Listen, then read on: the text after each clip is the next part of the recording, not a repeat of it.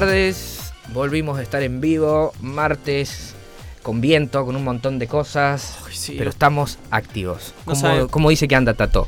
No, acá estamos muy bien, pocos volados, traficando tierra, así que si sos de- como yo que sufre de alergia, hoy es uno de los peores días de tu vida, porque va a estornudar 20 veces en cada paso, así que bueno. Tomen lora- loratadina. Claro, y vayan al médico si tienen problemas de alergia, no se automedique. Bien. Bueno, volvimos, volvimos. Espero que les haya gustado el programa de la semana anterior. Muchas gracias a Pedrito por haber estado sí, ahí. gracias, Así que Pedrito. si quieren escucharlo, pueden ir a nuestros canales en Spotify. Sí, y yo le estoy filtrando información a Pedrito también a veces en las cosas. Le estoy contando así datos que voy escuchando en la calle le digo, che, toma, mira, si querés investigando este tema. Pero bueno, no se pueden decir al aire porque nos meten un quilombo bárbaro. Demasiado fue el domingo. Así que bueno, estamos acá. Vamos a contar un poquito de lo que fue la visita a Hellman con el pelado de TikTok Dale, y la semana pasada. sociales. Y después vamos a hablar un poquito de las redes sociales. Sin Sí. entrar tanto en política bien dicha, vamos a contar un poco de por qué ganó Milei, cuál es la estrategia que utilizó y por qué tanto porcentaje de diferencia, sabiendo de una persona que no tiene ningún equipo nacional, logró tanto en tan poco tiempo. Sí, a ver, tenemos gente que lo estaban votando demás y de golpe. ¿cómo puede ser que tengamos un 30% sin eh, ninguna de las boletas de todos los lugares? Nada, acá en Villanueva no pasó nada tampoco en la libertad, avance y demás. Entonces, Mm. bueno, comunicacionalmente hay algo, hay una razón Mm. porque la gente se identifica un candidato y eso tiene que ver mucho las redes sociales. Y tiene que ver mucho con el crear videos. Sí, Así que entramos nomás. así bueno. La semana pasada estuvimos en Buenos Aires, en las oficinas de Unilever, acompañando a Mariano Piazza, alias el pelado de TikTok, Claro. en un evento, un cierre de campaña por una publicidad que se hizo con las mayonesas de ajo y las mayonesas ahumadas. Dos. Entonces lo invitaron a él, estuvieron varios influencers también de la gastronomía y, y de las redes sociales, más que nada TikTok. No recuerdo bien los nombres porque no es algo que nosotros sigamos o estemos acostumbrados. E incluso que si nos escuchan, ya les parecemos raro a nosotros, si le damos los nombres, aún menos. Lo importante es que se generó como un espacio tipo Masterchef. Le robamos un poquito el formato en donde Mariano. Era una competencia de sándwiches. Entonces había cinco invitados que tenían que Cuatro realizar influencers. cuatro influencers y uno ahí de Unilever que tenían que realizar un sándwich con los ingredientes que el pelado eh, naturalmente o cotidianamente utiliza. Sí, gracioso, porque me dicen, no, estaba con la Julia Ochoa. ¿Qué sé yo quién es la Julia Ochoa? No, pero sí es la hija de... No tengo idea, te juro, estamos más perdidos nosotros con los, con los movidos de los jóvenes. Sí, lo que sé que era un chico rubiecito que hace reseñas de comida y cocina. Después estaba Fermino, Fermimbo, que es un chico tipo humorista. Después había dos chicos que hacen análisis de ¿Hamburguesas? de hamburguesas. Y estaba una chica que se llama Luli Castro, creo. Porque Juli nombre- Castro. Juli Juli Castro, Castro. que va a estar en el Bailando este año, que también es tipo influencer eh, del tipo capocómico. ¿sí? Sí, su- subir videos graciosos, básicamente. Eh, sí, no tenemos idea ni quiénes eran hasta ese momento, así que bueno, perdón chicos, si se enteran un día. Si algún día nos ven, eh, si escuchan o nos ven esta, esta radio, así que bueno, estamos Bueno. acá. Antes que nada, Vamos damos a nuestras redes sociales. Estamos acá, Radio Tecnoteca. Pueden buscarnos en el Instagram, Radio Tecnoteca OC.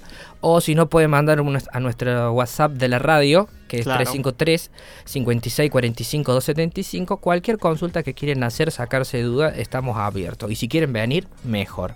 Le decimos sí que el Instagram de la radio cambió. El Instagram de la radio cambió, ahora es Radio Tecnoteca OC. Vayan a buscarlo porque hubo unos pequeños problemas ahí con nuestro don amigo Instagram Claro. que, no sé, Sí. le, le pintó el, el bardo, así, hablando Claro. de calle, le dijo, che, vos no tenés más la cuenta, se te cierra, se cierra. Ne- Never, nos vemos en Disney, Así le que dijo. bueno, con respecto a la competencia, toda la movida esta de redes sociales, ya que aprovechamos un poco para contarles, eh, al pelado TikTok hace cuenta que va Maradona por la calle y la gente está buscando sacarse una foto con él. O sea, Gente. es impresionante. Es increíble la demanda y las ganas de ver al pelado que había en Buenos Aires. Entiendo que es un fenómeno nacional, que nosotros convivimos diariamente con él y ya es más, es más insoportable. no, pero hablando real, sí, la gente lo esperó mucho, estaban muy ansiosa la gente de las agencias de marketing que estaban allá, los mismos públicos, en, en cuál fuera un evento de sándwiches, que también llevamos productos para que pudieran almorzar el equipo de Unilever. Así que bueno, también si algún día nos escuchan, gracias. Gracias por invitarnos, gracias por darnos el lugar y gracias por trabajar este espacio colaborativo, porque si bien eh, estuvimos en Unilever, en el medio hubo una agencia de influencer que se llama Media Lab, eh, en el cual eh, ellos son los que gestionaron, se conectaron con nosotros, nos hicieron todo el operativo para poder lograr estar allá eh, disfrutando el día. Así que bueno, los trabajos colaborativos siempre ayudan, generan una buena sensación y la verdad que el evento fue muy lindo. Sí, está bueno también que sepan que los trabajos, la colaboración tiene que ser estratégica. O sea, tenés que trabajar con influencer que a vos te interese, no trabajar con influencer que este fue un tema que me escribió ayer Juli de Málaga, preguntándome por algunos temas de cuentas que se ofrecen y tienen seguidores. Miren, estratégicamente hay que entender con quién trabajamos, por qué y cómo nos puede beneficiar y cómo vamos a medir eso. Porque si no pasa esto, que no, es que el influencer trabajamos con él y demás, sino bueno, tiene que ver con mi nicho, qué tipo de comunidad, qué es lo que hace, cómo puedo aprovechar eso que pasa, bueno. Muy importante. Estratégicamente, Unilever junto con Media Lab querían promocionar un producto, ¿sí? Perfecto. ¿Qué es? Comida. ¿Quién es el más popular en comida hoy a nivel nacional? El don pelado. Entonces, a través de ese vínculo, generaron un cierto grado de eh, instancias y estrategias colaborativas, como decía Estefano, con público necesariamente de la edad, ¿sí? Por eso hay público que nosotros no conocemos, porque no es un público que nosotros consumamos en las redes sociales. pero son seguidores de 400.000, de 200.000, de 300.000 seguidores en TikTok, que seguro si nosotros los nombramos los van a conocer. Sí, hay 700.000 mm. seguidores, algunas cuentas, o sea, enormes. Entonces, eh, eh, ah, fueron muy lógicos a la hora de apuntar. En el trabajo estratega y de estrategias estuvo muy bien hecho en ese sentido, porque supieron dónde tocar para poder lograr algo.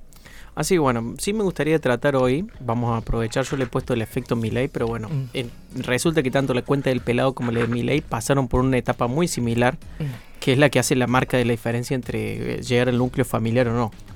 Que este es un tema que hasta ahora no se había hablado y bueno, es algo que me gustaría analizar y explicarle a la gente de golpe, bueno, cuánto las redes sociales han influido en las elecciones de la semana anterior, va, del domingo, perdón, hace dos días.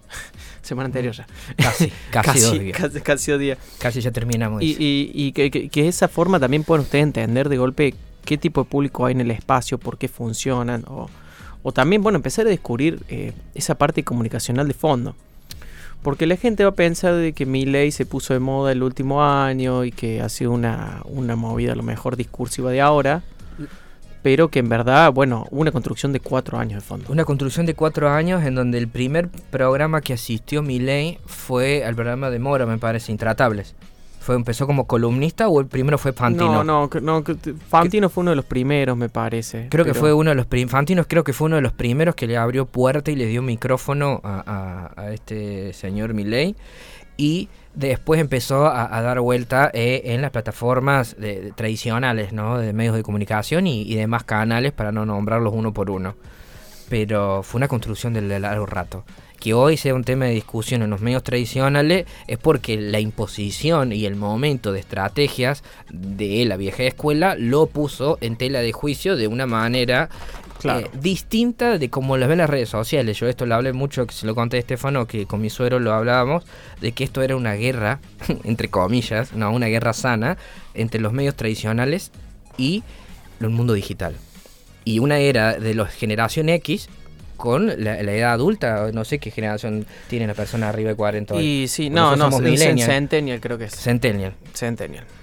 Eh, yo creo que está bueno, pensemos que eh, hay una estrategia eh, que hay que terminar de entender comunicacionalmente y bueno, vamos a hablar de eso. Acá yo si nos pregunta quiero mirar por TV, eh, yo tengo mi cuadro en verdad porque me he puesto a, desglosar por edad cuáles eran los públicos en los cuales trabaja las redes sociales. Porque esto es muy importante, porque a medida del público que vos trabajas vas conectando uno con el otro, digamos. Y eso es muy, muy, muy influyente. Eh, nunca los compartimos, nosotros tenemos un análisis que tengo que volver a hacer de cómo la cuenta del pelo se va transformando con el tiempo y el tipo de público que vas captando. Porque vos, digamos, siempre le decimos, vos te haces famoso en un punto, eso después se empieza a trasladar a otros espacios y con el tiempo eso va creciendo, entonces uno va como circunscribiendo distintos eh, públicos. Por eso no te, nunca te va a hacer famoso de golpe entre los adultos, entre los jóvenes y demás. Que es lo que le costó a todos los políticos, menos a ley llegar al público joven. ¿Por qué? ¿Por qué? Porque dejó que el público hable, que el público se exprese. Empezó a generar contenido mucho más libre, por no seguir nombrando la palabra liberal, pero eh, hay una connotación en las redes sociales que si ustedes entienden mucho más de estas redes sociales y, por ahí la radio quizás esté un poco más ajena, Milei tiene pocos perfiles oficiales. La mayoría de la gente, y los usuarios, y los simpatizantes, y la gente que lo sigue, es la propia gente que genera ese contenido. Entonces se ha hecho muchos análisis, hay muchas cuentas haciendo análisis sobre eh, el impacto de, de mi ley y, y, cómo la gente transforma esa estructura y por eso se sale de el debate de la televisión, ¿no? Como dice Josi, pero ¿quién mira tele? Hay mucha gente que mira televisión. Mi vieja, que es una persona ya adulta, mira tele, escucha radio, escucha otra, otras, otras radios que no quiero nombrar. La competencia.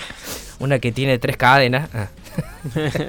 Pero bueno, hay, hay ciertos medios tradicionales que también es un tipo de lenguaje, ¿no? Entonces, quiero, quiero volver a repetir, por las dudas, si agarraste la radio a mitad de camino, no queremos hablar de colores políticos, queremos hablar de estrategias digitales y cuál es el mensaje que nos deja y que nosotros siempre le, le, vamos transmitiendo programa a programa de la importancia de generar vi video, generar comunidad, generar un vínculo, escuchar a la audiencia y responder a través de esa audiencia, ¿sí? Porque él solamente es un orador que logró tocar al público joven. Logró encontrar, logró hacer una empatía, que lo mismo pasó con Luzu y Nico Okiato, que bueno, que también el año pasado arrancó en pandemia en, en, un streaming por Zoom y hoy terminó siendo en los últimos programas radiales, se llevó todos los premios, en los últimos eh, concursos de radio, no me acuerdo cómo se llama. Entonces, bueno. hoy el concepto está en saber hablarle a la audiencia. Y, y algo que quiero también remarcar, porque justo estaba llevándome un mate, era que mm, también esto empieza a generar temas discursivos. No sé si han leído, pero ayer en los diarios, en todos los medios más tradicionales, por ejemplo, se empezó a hablar de el efecto cisne negro, ¿sí? un concepto del 2010, 2007, perdón. Y creo que está bueno pensar de que hay gente que dice que esto es como una anomalía, como algo extraño que pasó. Y a ver, eh, nosotros hace tiempo que venimos haciendo hincapié de que esto eh, se está gestando, digamos, no es que pasó, sino que el problema es que la gente, que de golpe solamente piensa en esto en televisión o en algún otro aspecto, pierde la oportunidad de generar un vínculo real. Entonces, no es lo mismo un político que nosotros estuvimos acostumbrados de radio, de, por ejemplo, televisión. Estoy pensando mucho en, en, el sistema discursivo del peronismo de los años 60, 50. Vieron que mucho, muchos actos de más y demás. ATC, bueno, ATC. Sí. ATC y los programas que, que tenían la noche de debate donde se plasmaba. Bueno, un, un programa puntual de esa época fuera Polémica en el Bar que, que, su, que, supo ir muchos grandes políticos y hasta Menem también a debatir ideas. O sea, e, ese era el streaming de, de, la vieja escuela. O sea, se estaba creando algo que hoy se traspoló a otros espacios. Yo creo que también eso empieza a cambiar la... Bueno, toda esta forma discursiva va a obligar a, a reestructurar esta, esta lógica y a que empiecen a entender otros valores. Porque antes siempre había mucha bajada de línea política o discursiva donde, a ver, uno miraba la televisión y leía, aceptaba lo que decía la televisión. En cambio es como que ahora vos charlas con la televisión, por así decirlo. Entonces, Milei lo que hizo es que la gente charle con él y por eso lo adopte, no como antes que solamente mirabas. Ahora es una es, es participativo, es activo, perdón, ese Sí, y, y aparte te, te, te, la diferencia de, de, la TV, como dice Josie por ahí, ¿eh? hoy las redes sociales te dan un lugar de voz que todo el mundo se siente acompañado y se siente libre de poder expresar lo que siente en las redes sociales, más allá de que se pueda generar el debate video a video, interacción a interacción. Entonces, eh, eso también eh, genera un cierto grado de, de paralelismo en, la, en, los distintos formatos de comunicación que son difíciles de llegar. ¿Sí? Y, entonces eso le pasó al resto de, de, la comanda política, que fue muy difícil de llegar al público, haciendo videos graciosos, quedándose en ciertos conceptos, eh, un contenido eh, de televisión a, un formato de video que, en cierta manera es frío. ¿sí? Es frío, es ese formato, porque las, las, redes se hablan desde otro lado, se habla desde un lugar imponiendo sus ideas y sobre todas las cosas eh, no siendo eh, la voz, o sea, no un pensamiento egoísta o personal, sino que él habla a través del pueblo. ¿sí? Él habla de devolver, no de yo tengo las herramientas para lograr algo. No, ustedes son los que toman la decisión y tienen las herramientas para poder lograrlo. La mejor herramienta que tiene hoy el pueblo es el voto. Entonces, él supo jugar con ese juego de palabras. Sí, yo creo que también eh, estamos muy acostumbrados en este aspecto a que casi siempre hemos tenido discusiones políticas, sobre mm. todo desde el concepto de que nosotros como, como participantes de una sociedad, eh, casi siempre hemos encontrado que eh, la regla era yo voto y me lavo las manos por dos años hasta las próximas elecciones eh, parciales y me lavo la mano por dos años hasta las elecciones y después los los puteo, literalmente. Eso es lo que hago. Puteo todo el que está ahí al frente. No importa de qué partido político. Bueno, eso vi, por ejemplo, un hombre de 84 años que fue a votar y que le preguntaron por qué iba a votar. Dijo, así puedo putear libre, con ganas. Dice, porque si no después me quedo en mi casa viendo televisión y no vote y no participe y no tengo derecho, me siento que, no tengo derecho a reclamar o algo, entonces yo quiero ser parte. Y después quiero tener la libertad de poder eh, discernir o no o estar a gusto o no de las elecciones. No, y las redes sociales acá vienen a dar ese batacazo comunicacional donde dejamos de ser ese espectador de solamente putear y donde podemos empezar realmente a charlar con la gente y a buscar esa forma comunicacional de llegarle a las personas, ¿no? Digo, en, un tema discursivo donde podamos esto, yo con vos charlar y hablar desde ese aspecto. Y que los políticos ahora nos miran, pero también eh, saben lo que pensamos. Entonces, también van a entender que si estamos de apoyo o no.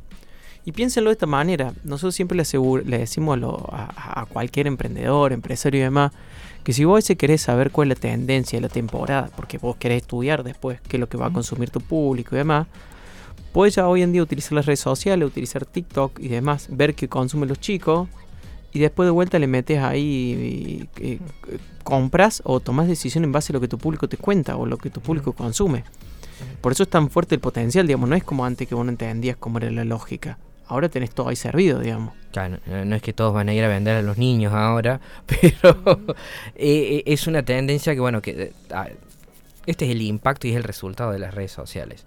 Eh, es así, lamentablemente puede llegar a gustar o no, pueden decir, che, es interesante, no. Es el resultado de, lo que siempre decimos, formar una comunidad. Eh, Miley viene hace 3-4 años que, está trabajando en eso sin necesidad de poner eh, valores altísimos de, presupuestos de pauta publicitaria paga. Y hoy la gente ya no quiere que le vendas algo. Entonces ese, ese es el relato hoy. La comunidad y que no le vendas nada, sino que le des lugar a que ellos se puedan expresar y, ahí tenés el resultado. Una persona, como decíamos recién fuera del aire, que no tiene un equipo nacional, o sea, es uno solo, no tiene una estructura nacional y logró unos resultados por encima de la media. Porque muchos dijeron que iba a llegar a, a 20 puntos, 21 puntos, pero el resultado fue más que satisfecho. 16 de 24 provincias logró tener un resultado irreal para muchos, pero a la gente que, está detrás, bueno, como nosotros ya sabíamos que iba a pasar.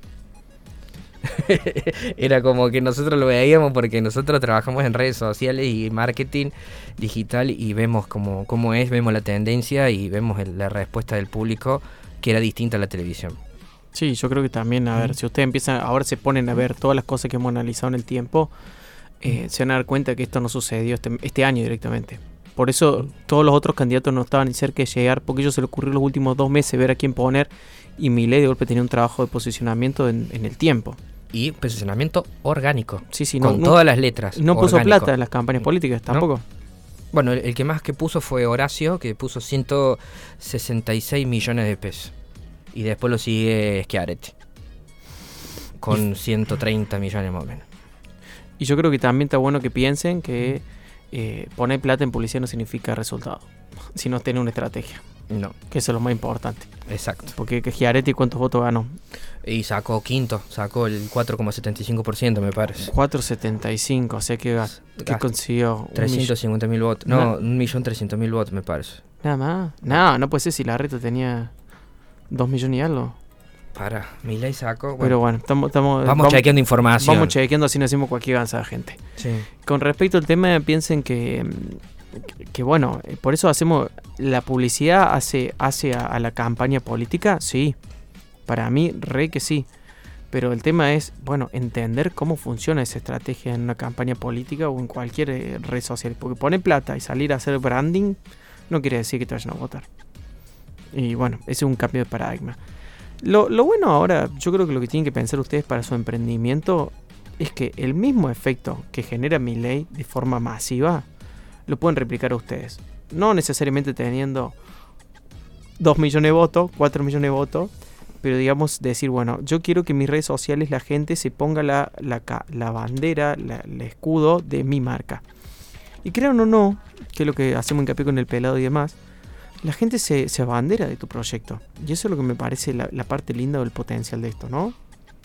Que, que quizá en algún momento vos te preguntas, ¿alguien más puede llevar y decirle, che, me encanta lo que haces y lo, lo muestra? Sí, sí, hay gente que va a hacer eso. Y eso es, eh, es el factor eh, diferencial entre un tema y el otro. Acá me pasan la cu- por los cucarachos datos, ¿eh? 907 mil votos tuvo Schiaretti.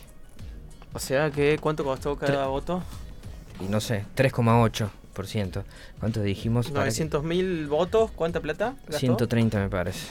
130 millones, hacemos, Sí. agarramos calculadora. Y casi mil y algo. Y estamos hablando que gastó con mil pesos por cada voto. Si pensaron en publicidad. Estaba mal optimizado el anuncio. No, estaba mal optimizado. el Pero CTR estaba medio mal optimizado. Para los que no saben, en los anuncios digitales se le dice CTR a Click Through Rate. Cuando vos querés que haga esa acción y tenés costo por clic que se llama CPC, Cost per Click, que son ahí, tenés CPM, costo por mil, digamos.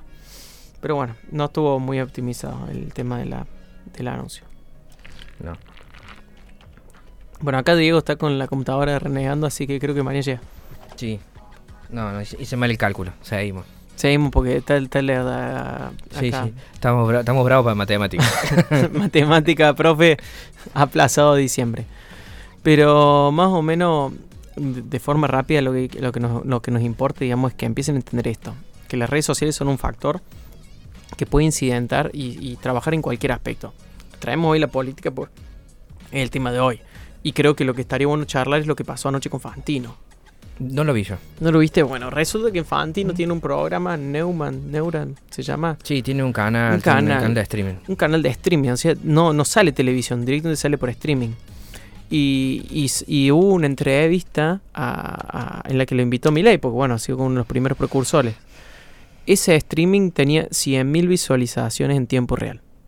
Es, ha pasado la televisión un punto de rating. Claro, un punto de rating, pero un punto de rating real, digamos. Porque imaginas ser que, que el, el que más llegó en streaming fue Ibai, que es un streaming español, que tra- eh, hizo la transmisión de un evento de streaming y de gente de, de juego y esas cosas que llegó a 2 millones de No, views. 4 millones. 4 millones, que fue lo más alto. Pero hoy lograr 100 mil en un canal de streaming con este tipo de, de- de corriente de pensamiento, que no sea juego o cosas de niños, es altísimo el número. Sí, además Por que lo general son promedio 5 mil, 6 mil views. Sí, Sí, sí. 100.000 personas viendo a qué dice alguien porque realmente le importa ese alguien, es mucho. Eh, eh, o sea, es un nivel de fidelización muy alto. O sea, vos tenés de golpe 100.000 abanderados de tu marca que lo van a llevar acá allá. Neura Media se llama. el Neura canal. Media. Y vos imagínate lo que es tener 100.000 abanderados que literalmente la defienden a muerte tu marca. Bueno, se puede lograr eso. Yo creo que se puede lograr. Con el pelado pasa lo mismo. Tenemos abanderado que vos vas a criticarlo al pelado y automáticamente te van a salir a taclear a la rodilla. Entonces eso también es muy importante a la hora de, de ser natural, de ser transparente y generar una buena estrategia y una fidelización de cliente que se transforma en tu fandom. ¿sí? Fandom son los seguidores eh, o como se le decía antes el, el de las bandas de música, ¿cómo se le dice? Sí, sí, bueno, son, eran- no eran los fanáticos, eran los, ¿cómo se llaman? Bueno, ya no va a salir. Ya no, pero- ya no va a salir, pero bueno, tener el fandom, que es el público que defiende tus ideales o te acompaña y cree en vos, es muy importante también en las redes, porque ellos son los mismos que han creado 20, 30, 40 perfiles de, de, de, de y son ellos los que generan el contenido. Entonces él eh, ni se gasta en contenido, él solamente habla en los canales de noticias, se expresa en Twitter, que ahora no se llama más Twitter, pero Sí, ahora se llama ex. se llama ex y el resto lo hace el público, lo hace su, su, su comunidad. Entonces es una estrategia que siempre le volvemos a lo mismo. Hay que trabajarla, lleva tiempo, eh, hay que generar ese hábito de generación de contenido. Bueno, y sacando después que el resto de, su, su equipo como Marra tienen canales en YouTube y generan contenido todo el día. Todo el día, short, videos largos, Twitter, Instagram. Entonces, si bien es el diputado, tienen una plataforma de creación de contenido que es muy difícil de, de bloquear y de tumbar, ¿no? Sí, yo creo que también es práctica ahora construir a esa, convertir a esa gente en creadores de contenidos es un trabajo de hormiguita. Porque para vos lograr esos adeptos y que, digamos, comunicacionalmente después te empiecen a, a banderar y llevar adelante tu proyecto, hay que remarlo. ¿no? Yo te hago una pregunta ahora, Estefano, que pregunta la comunidad acá. ¿Qué hacemos de cara a octubre? ¿Vale la pena tratar de igualarlo o ya no hay chance con los resultados? Porque esto es una construcción de años y hoy en dos meses no se puede lograr mucho más. Lo que pasa es que no lo logras en dos meses y no lo logras en seis meses. Acá ya, ya, ya leemos ahí a Abel que también está hablando. Eh, la construcción de una estrategia comunicacional y generar vínculos reales es muy difícil porque es como que vos ahora tenés hincha de boca, vos sos de River y querés que se convierta en hincha de River. Y los tipos ya van a la popular a la 12 ahí a, a, pelear a muerte. Entonces no es fácil, digamos, estratégicamente. Y dos meses no. Vos imagínate convencer a alguien de que River es mejor que Boca en dos meses. No te alcanzan las horas para viajar, para viajar a cada rincón. Claro, entonces yo, eh, está bueno poder estratégicamente trabajar de cómo potenciar ese, ese vínculo, pero nosotros siempre hacemos el tema de, los indecisos. Ya sabemos que ahora hay un núcleo duro de cabeza de termo de Miley en las redes sociales. Y está, está la posición ciega que, que, te va a decir eh, bla, bla, bla, bla, bla, y no se va a fijar si tiene estructura lógica. No, no, tener el tipo que te va a hacer contrera o el que te va a ir a favor también, así, ciego. Pensemos en esos núcleos duros que ya están definidos, que no van a cambiar su voto. Entonces, imagínense ahora, cuando empecemos a discutir, bueno, ya tenemos un núcleo duro, ¿cuáles son esos indecisos? Y en verdad, casi todas las estrategias de comunicación en las redes sociales van a preguntar a los indecisos. Porque bueno, vas a a tu oposición, digamos. Pensa que vos si vas a querer empezar a hacer contenido, empezar a contar... Digo, la gente le reclamó mucho a los políticos las propuestas. Y las redes sociales hubiera sido una muy buena estrategia para comunicar la parte de las propuestas. Eh, bueno, creo que llegaron tarde. Es que sí, es difícil, digamos. Es, que sin ánimo de, ser eh, negativo o despectivo en algunos aspectos, o sea, hicieron equipos partidarios, hicieron campañas y videos eh, hablando mal de y hoy no, no vende eso. O sea, lo vuelven a hacer diciendo, ¿por qué él va a hacer esto? Y yo te prometo. No, esas cosas no venden. Esa estrategia de, de hablar mal del otro por una campaña, no, no funcionó. Y no sé si va a seguir funcionando o ya no funciona más. Si funcionó en una época, bien, fue un recurso. Hoy ese recurso no funciona. Marcar lo que hace mal el otro para decir lo que hago bien yo. Eso, gente, no está. Quería, mm. quería remarcar esto, digamos, mm. ya que también, bueno, acá Abel había citado Marra, mm. que, tiene un enfoque un público joven y además también es el mismo público de mi ley, digamos. Nosotros le decimos que siempre uno tiene que saber esto, estudiar a quién le habla, cuáles son sus audiencias, como para también entender a quién, a quién te comunicas y un poco también eh, eh, tratar de, de sacar el mayor provecho. Las redes sociales para mí tienen un factor muy importante que te van a mandar súper al frente y es esto le pasó mucho, por ejemplo, a la reta que en las redes sociales vos tenés que mostrarte natural, ¿sí? Tenés que ser tal cual sos vos. Y cuando se empieza a ver forzado comunicacionalmente tu, tu, aspecto, como sos vos, tu esencia, por así decirlo, un poco filosófico, pero bueno, la gente se da cuenta. Porque seamos sinceros, eh, todos estamos acostumbrados a ver cómo es la gente y después caen a tu local esperando que sea el de los videitos. Entonces, mm. si vos no sos empático, no sos simpático en los videos, y es muy difícil que después en la realidad la gente se identifique con vos porque no, no, no se cree en un personaje, digamos. Lo podés mantener por cierto tiempo, pero tenés que ser así, digamos, en, en, todo momento. Y puede ser, por ejemplo, citar el ejemplo de Alfa eh, en Gran Hermano, que sí, a ver, era un personaje y todo, pero una vez que vos viste cómo fue en su esencia en toda la casa, ya después sabés cómo es él, digamos, no se puede dibujar eso. Ah, gustó los primeros 15 días, después cansó. Entonces, esto pasa lo mismo. Eh, yo creo que hay, hay que entender algo, que vamos a tocar un tema muy real que ya lo vengo diciendo siempre sobre Messi. La cantidad de seguidores y el tipo de enganche. Hagamos lo mismo acá. ¿Cuánto, cuánto fue el último censo? 60, 60 millones. ¿Qué cosa? De censo poblacional. No, 47 creo. Bueno, 7 millones, con 7 millones ley le alcanzó para ganar las elecciones. ¿Se imagina el nivel de enganche? O sea, tampoco hay que volverse loco de tratar de dominar todo un país. Pero o sea, miren el nivel de enganche con la cantidad de población que tenemos en el país. Bueno, también que votó el 70% de del padrón. Bueno, yo creo que ahora también eh, otra cosa a estudiar, digo, por, por, culpa de las redes sociales, es cómo los públicos jóvenes están siendo los principales eh, actantes y, influyentes en estos procesos electivos. Mm. Que antes como que el voto joven, a ver, era una bajada de línea donde el adulto le decía al joven qué hacer y ahora es como el voto joven, que es el que está más cercano a las redes sociales, que es donde está mi ley, es el que más participa. Bueno, ese voto joven es el que motiva al sector adulto, al núcleo familiar. Y encima que la generación X no, no quiere, no, no se traga el discurso tradicional. Entonces, si vos tenés una buena estrategia de enganche y una buena lectura de ese público, eh, se conquista, no es que se conquista, sino que, se empate, genera una empatía rápido. Sí. Eh, van a ver, yo, mm. yo justamente hablé de este tema el sábado, eh, hablé de por qué para mí iba a dar el batacazo mi ley y cuáles eran los aspectos que me parecían fundamentales. Y creo que uno tiene que empezar a entender que se puede prever estas cosas. El tema no es preverlo, es entender cómo sacar el provecho de cada espacio que vos tenés, de tu proyecto, de tu emprendimiento y demás, mm. Para decir, bueno, a ver, voy a trabajar con la radio. Bueno, ¿cómo vas a trabajar con la radio? Voy a trabajar con la televisión. ¿Cómo vas a trabajar con la televisión? Voy a trabajar en redes sociales. ¿Cómo? ¿Qué voy a hacer ahí? Porque, seamos sinceros, todos ahora somos hábiles expertos comunicacionales en ignorar publicidad. esa es nuestra mayor tarea. Y eso es lo que yo le digo a Diego últimamente. Nosotros somos una agencia publicitaria que le ayudamos a la gente a crear anuncios que no parecen anuncios. Ese es como nuestra, nuestro producto estrella hoy en día. Y parte de eso es, bueno, ¿cómo hacemos nosotros para llegar a la gente, transmitirle algo que se identifiquen y que no sientan que le vendemos algo? Bueno, tema muy complicado. Y, yo, es una estrategia que venimos trabajando hace cinco años y que recién hoy eh, hemos logrado que esté explotando en el resto. O sea, otra vez lo mismo, nada se obtiene de una noche de la mañana. O sea, cinco años de, experiencia le estamos compartiendo ahora en una hora. Así que están los huevos. Imagínense, si yo veo mi computadora en diseño de tener más de 20.000 diseños al año en, contenido y hoy es todo formato video, tuvimos que pagar dos teras en Google porque no nos entra más en tanto contenido.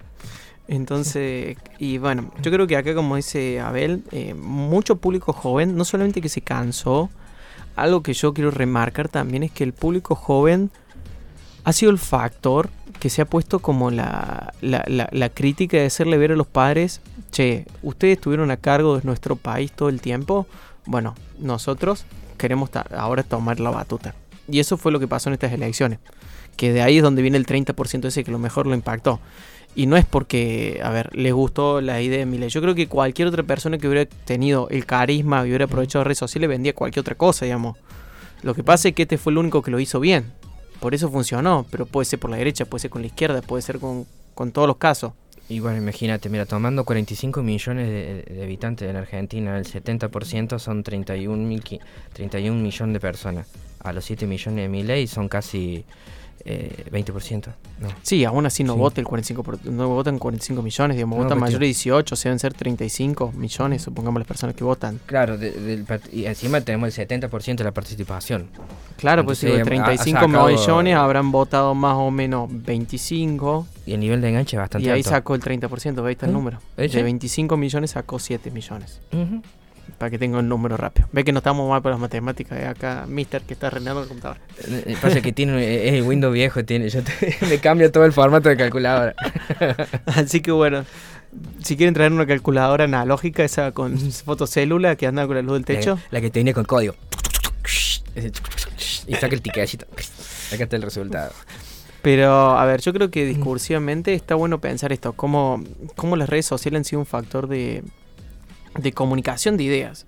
Y, bueno, a ver, insisto en esto que no hablamos de, que ustedes tienen que ser mi ley, sino que tienen que ser cómo ustedes como emprendimiento pueden aprovechar esto. Porque créanme, es importantísimo. Le voy a contar un poquito del cuadro que tengo acá, porque una de las, cuando me puse a estudiar los spots políticos y demás, la primera cosa que hice es, bueno, a ver, ¿dónde encuentro cada público? Esa fue como la primera gran pregunta que me hice. Entonces empecé a tomar nota de cómo, cómo interactúan. Y obviamente que traté con públicos de más de 12 años, para que tengan una idea, porque los más, más chicos, primero que no los va a poder filtrar, eh, segundo, son menores, suelen estar un poco más filtrados por los padres. Y aparte usan la cuenta del padre, entonces es muy difícil de medir eso también. Pero bueno, más o menos para que tengan una idea, yo diferencia entre preadolescentes, adolescentes, jóvenes, 18-25, ya un adulto, 25-35, ya un concepto de familia entre 35 a 55 años, para que tengan una idea, y bueno, ya una, un adulto mayor que estamos hablando ya arriba de 55 años, ¿sí? Que tranquilamente podría ser abuelo en algún caso. Ese es como, esos fueron como grandes grupos. Lo que yo empecé a tomar nota era que, digamos, todos los públicos, pero sobre todo adolescentes y preadolescentes, los encontramos en TikTok. 12, 14, 15, 18 años es el público de TikTok, que es el público que empezó a Javier Milei a acaparar. Que ese público también lo puedes encontrar en lugares como Twitch, por ejemplo, Sí. Puedo encontrar en algún lugar, eh, bueno, algunas plataformas tendencia ahora como Kik, que están vendiendo plata para establecerse. Y también puedes encontrarlo en Twitter. El público joven usa mucho Twitter. Y créanme que Twitter es un potencial enorme de comunicación al instante. O sea, yo todo lo que sea de noticia, todo lo que sea de movida, todo el seguimiento de elecciones políticas, candidatos, luego por Twitter. O por ex, como quieran decirle ahora, pero bueno. Pero sí, eh, sobre todas las cosas, eh, Javier fue tendencia en Twitter. En los, últimos 15 días, casi todos los días. Entonces había un lenguaje comunicacional muy bien implantado que era muy difícil ya de, de derrocar. Sí, entonces bueno, eh, eso, eso, es como muy interesante. Ahí, respondo eso a él también. entonces ahí encontras el público como núcleo que trabajó ley. Después yo noté mucho que el público adulto digamos, eh, el público un poco más 35, más de 45 es el que va a encontrar en Facebook, por ejemplo. Una persona ya avanza en edad, que no es la más adaptada a tecnología, que se quedó en un formato y demás. Y, el público de nuestra edad, más o menos 45 hasta los 18, es el público que está en Instagram. ¿sí? Que vieron que hay un Threads, que es la competencia de TikTok. Bueno, también va a ir ese Instagram, igual que Truth. Esos son como los, los, públicos así rápidamente. Pero ¿qué pasa? Culpa de los hijos, por ejemplo, los adultos, más o menos digo 35 a 45, 50, empezaron a consumir TikTok, por ejemplo. Porque viene el hijo y te muestra esto. Che, mire esto, papá, mire esto. Entonces el padre ha empezado a descubrir ese, ese segmento. Y que los videos de TikTok se han empezado a filtrar en Instagram. Entonces después hay algunos públicos jóvenes que descubren videos de demás. Y muchos de estos videos de TikTok se filtran a Twitter. Entonces ahí empiezan a entender por dónde viene la movida. El público de TikTok, que es el público más joven, es el que empieza a contaminar al adulto de familia y ese adulto de familia después lo lleva a los distintos segmentos. Claro, termina siendo un tema de mesa. Claro. Como pasó con el pelado, de que la mayoría de la gente adulta que fue a conocer el pelado es porque el hijo lo llevó. O lo, el hijo lo, lleva a sus locales. Le estamos dando una lección de público y de, de redes sociales que créanme que ni siquiera los candidatos a presidente tienen idea. O sea, aprovechen y tomen nota porque te lo sirve un montón.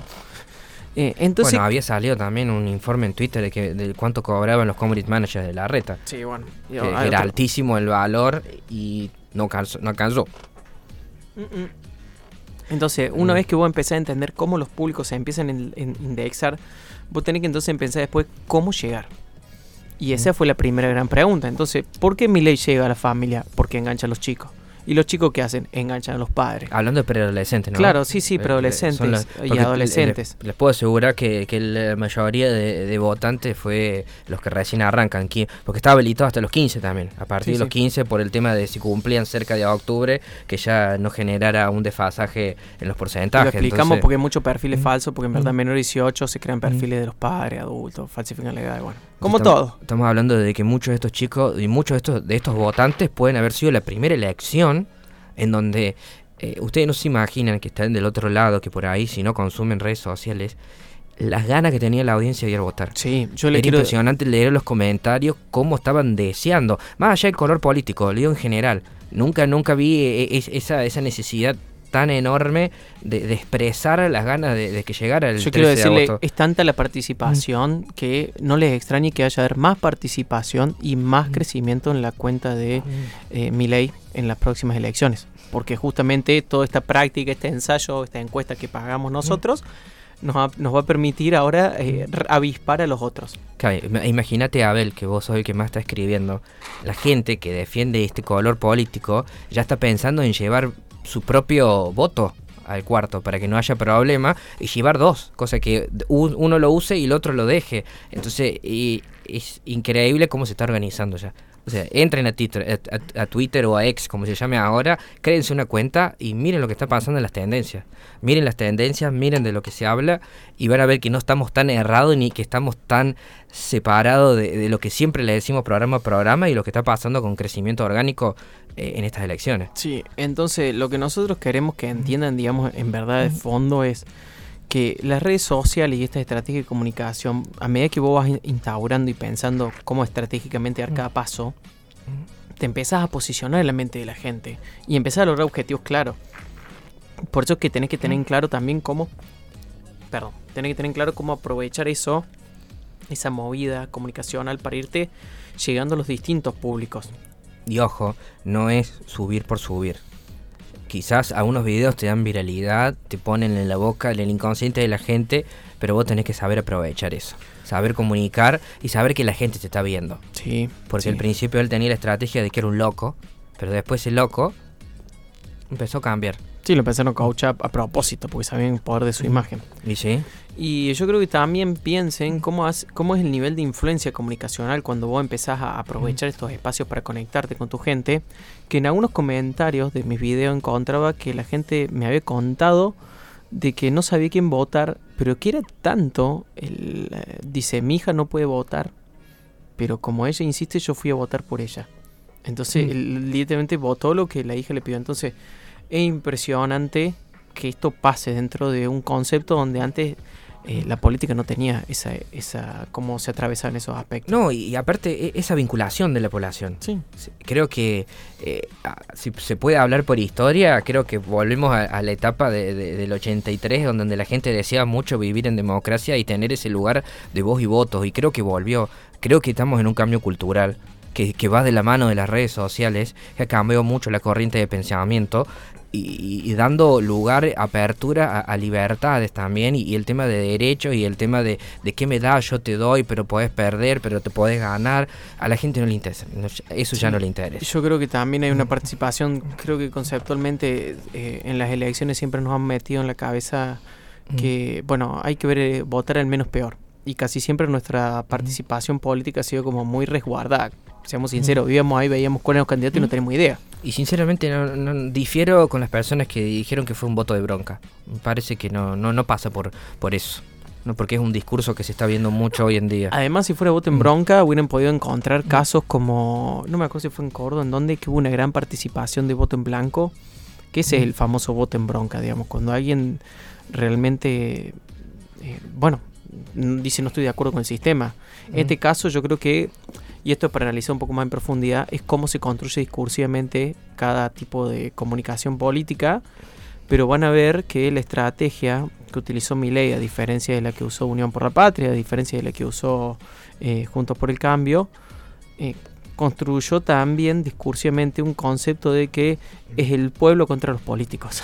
Sí. Entonces, y, creo que también fuerte. influyó un poco el tema de, de- de la niña esta de 11 años que, que fue el intento de robo que después terminó falleciendo. Creo que también eso generó un malestar en la sociedad, que eso también terminó dando un plus a- al público más adulto que consume la tele, como diciendo, llegó al, a- a- al hartazgo o al cansancio de, de esta situación. Entonces, todas esas cosas también son influyentes a la hora de, de emitir un voto. No, y yo, yo me gustaría decirle esto a- hacia un político acá escuchando, que piensen que la gente le están queriendo disfrazar eh, con discursos lindos, con cosas que quieren escuchar, y que piensen en, en realmente prestarle atención a la gente, en sus necesidades, que usen las redes sociales para entenderlas, y van a ver que sus uh, puntos o lo que ellos necesitan realmente son otros temas. Digo, y la, segu- la inseguridad es como uno de los temas más importantes del que menos se habla, y yo creo que si hubiera una encuesta real, una encuesta, digamos, donde se le pregunta a la sociedad argentina qué necesita, descubrirían que son otras necesidades. Y que ese es el mayor problema comunicacional, que es Mm. no entendemos a quién le hablamos. Y eso pasa, créanos, es la primera charla que tenemos en cualquier asesoría. ¿A quién le habla vos? ¿Qué le es su miedo? ¿Qué, qué le molesta? Bueno, esas son preguntas que hay que hacerse. Y es donde realmente va a marcar un- un- una comunicación asertiva en cualquier espacio. Exactamente. Eh, definir o en- encontrar o elegir a quién le queremos hablar es muy importante a la hora de comunicar lo que, lo que tengamos nosotros, un producto, un servicio, vendernos nosotros, vender nuestro espacio. Eh, entonces creo que eh, esto no- nos sirve, hoy tocamos este tema en la radio porque nos vincula directamente a nosotros que, que consumimos y trabajamos y vivimos a través de las redes sociales. Y eso que ninguno de los dos es influencer, ¿no? Pero digo, estamos e- en, el detrás de No se cámara. habla por vos. Bueno, sí, yo, yo tengo un problema con las vivo en algunas cuentas. Que la gente me ve en la calle ¿eh? y me mira serio y yo me asusto. Digo, de algún lado me conocen. Pero bueno, eh, eh, estamos detrás de escena. Estamos eh, siempre hablando bien de calle, quemándole el coco a la gente con esto que le decimos, que, presten atención, que escuchen a esa audiencia, que vean qué quiere, cuáles son sus debilidades, que conecten sobre todas las cosas, que no sean tan fríos, porque las redes sociales no tienen que ser frías, salvo que seas una empresa grande que solamente necesita generar branding en la marca, mostrar tus productos o hablar un poco, qué sé yo, como marca de zapatilla, marca de lácteos, que es un branding porque el producto se vende por otro espacio, pero si vos sos emprendedor o, querés potenciar tu cuenta en las redes sociales porque ve que está caída, porque encima en los últimos 15 días volvimos a pasar un cambio de algoritmo, entonces eh, hay muchos videos que han perdido visibilidad, es construir. Construir y, conectar. Sí, y entender cómo funciona cada cosa y planificar. O sea, ustedes pueden ver acá, o sea, nosotros estamos diciendo una estrategia. Yo estoy diciendo acá una estrategia para política. Que te estás quedando sin cosas. Ah, bueno, para que, para que vean, tengo una estrategia política, dice, una estrategia política, una estrategia de una cuenta paso por paso cuáles son los principales objetivos. Bueno, piensen en esto. Cuando nosotros nos ponemos a pensar y a analizar, hay que planificar muchas cosas y contemplar todos los problemas que vamos a tener, toda la parte comunicacional y no ser un improvisado. Y lamento decirle a cualquier emprendedor, porque esto lo venimos diciendo del programa 1 y lo vamos a ir diciendo en el programa 1 millón. si nos dejan. Si nos dejan. en el programa 1 millón le vamos a decir, Loco, hay que planificar, hay que pensar y decidir en el tiempo. No, no podemos vivir como Argentina solucionando las cosas en el momento. ¿A qué tiempo? O sea, no hablamos del Día del Niño, porque el Día del Niño ya lo hablamos hace un mes, gente. Entonces, mm. hoy si vos querés hacer el Día del Niño, ya está, ya es re tarde. Hoy tiene que subir imágenes. Claro. Hoy, hoy, la estrategia de venta, la, hace dos meses era orgánica, era un vínculo con la audiencia. Hoy ya tenés que tirar. Tira todo. Claro, entonces es así, nos encantaría decirles, pero la única forma de tener resultados reales es tiempo, es laburar, es renegar. Como decía Juancito hoy, de Classifunnel. Procesos. Claro, entonces, bueno, estamos tratando de levantar una cuenta y tiene 120 mil seguidores. 128. 130 mil seguidores y bueno, mm. imagínense, estamos trabajando de fondo. Cuando tengamos datos y le podamos decir que también no fue o que tan mal, porque le vamos a decir si no fue bien o mal, seguro, le vamos a traer datos así pueden también ver la dificultad, digo, porque... Incluso ellos fueron nuestros mentores también. Claro, o sea, eran contenido que nosotros consumíamos y hoy estamos de productor de esos contenidos. Entonces, fíjense de, cómo, cómo cambia la vereda de un día para el otro. Claro, o sea, toda la, toda la gente a la que yo me hice a por las redes sociales, ahora viene a pedirme consejo, para que tengan una idea. Entonces creo que pasa eso. Eh, uno a lo mejor encuentra una lógica, le va re bien y después de golpe se cae todo a pedazo y hay que reestructurar. Bueno, ese es el mundo de hoy también. El que, el que hay que planificar. No, y el que está pasando en Argentina también. O sea, es lo que está pasando. Hemos llevado a, un, esquema eh, económico, social, lo que sea, que, estamos eh, insostenible. Entonces en algún momento necesitamos sellar el balde para que seguir reteniendo el agua. Una metáfora muy obvia, pero real. Sí. Estamos viendo acá la cuenta cómo va el contenido para que tengan una idea, porque la tenemos acá en tiempo real y estamos estudiando el primer contenido. Tuvimos que editar todo, así que lo pueden ver ahí en, en, tiempo real en la cámara. Eh, nos pasó esto, de que hicimos un contenido y queríamos ver qué pasaba. Como para ver si era el problema del contenido en dónde. Porque esto es así también. Créanos que nosotros no traemos la respuesta mágica. Eh, esto es, eh, es como un análisis laboratorio. Es empieza así quilombo, vemos que sale bien y lo que sale mal no lo hacemos más. tenemos herramientas, eso sí. Después tenemos que ver cómo canalizamos esas herramientas para encontrar el éxito en cada cuenta. El tema es que si uno no conoce las herramientas, va a disparar tiros al aire. Sí, y bueno, ya para ir cerrando, les queremos, el último consejo que le quiero dar a cualquier emprendedor de esto es que eh, no esperen que venga alguien como nosotros y te solucione de la nada un problema y que vos no tienes que hacer nada. Porque es un problema, es un concepto que tenemos muy errado con respecto a, a los seguidores, a la gente que trabaja en las redes sociales. Nosotros hacemos o te ayudamos a hacer algo, pero de fondo necesitamos tu compromiso, tu participación al 100%. No es que vos haces algo, te costás dormir y funciona así por magia. No, hay que laburar todos los días. Sí, y respondiéndole a Abel, eh, no, no, no es como salpicar así para todos lados. En realidad deberías encontrar tres estructuras, si quieres, que te sientas cómodo de realizar y empezar a trabajar sobre eso. Igual, ¿cuál es la que tiene mejor resultado? La que tiene mejor resultado, empezar a perfeccionarla perdón, perfeccionarla y después encontrar tu propia autoridad, encontrar tu propio yo, ¿me entendés? En las redes sociales, que, que, sea algo de hábito y que te sea natural decirlo y hacerlo para que solamente hacer contenido sea un trámite y no sea tedioso, porque si es tedioso se va a notar. Se va a notar forzado, se va a notar las pocas ganas, vas a arrancar un día, dos, tres bien y a la semana vas a subir un video a la semana y ya está, ya fuiste. Esto es arrancar, encontrar el punto y cuando está ese lugar, no bajarse más. Claro, cuando empieza a ver que algo funciona, ahí hay que darle. Yo creo, y bueno, lo van a notar ahora cuando lo agarre el pelado y lo empiece a cagar pedo. Lo, lo, lo vamos, le vamos a reestructurar el contenido para que mejore la interacción y que tenga otra lógica. Se van a dar cuenta que van a empezar a pasar cosas que antes no sucedían. Y eso muchas veces a propósito, porque uno tiene que a- acostumbrar al público a consumir ciertas píldoras de contenido y no solamente lo que venimos haciendo. E ir probando cosas nuevas siempre. Porque también hay, hay- hay que reinventarse. Manteniendo una lógica y un corazón y un esquema, siempre está bueno reinventarse e ir probando cosas nuevas. ¿Sí? ¿Por qué? Porque eso nos va a llevar a audiencia nueva y también nos va a llevar a una nueva atracción del contenido. Y bueno, Tato, son las 16 horas. Espero que se hayan divertido, espero que les haya gustado. Espero Eh, que de acá a las próximas eh, elecciones puedan analizar con más eh, herramientas y con más información para que les sirva. Así que, eh, que, que eso también les dé a ustedes ideas nuevas de cómo trabajar, ¿no? Y Abel, manda un mensajito último y te cuento un poco más lo que querés porque justo estamos cerrando, ¿ok? Queremos cerrar la radio y después seguimos con vos. Así que bueno, gente, muchas gracias otra vez por escucharnos, por estar ahí, a los oyentes, que tengan un lindo día a pesar del viento, más allá de, de- de lo que estén haciendo.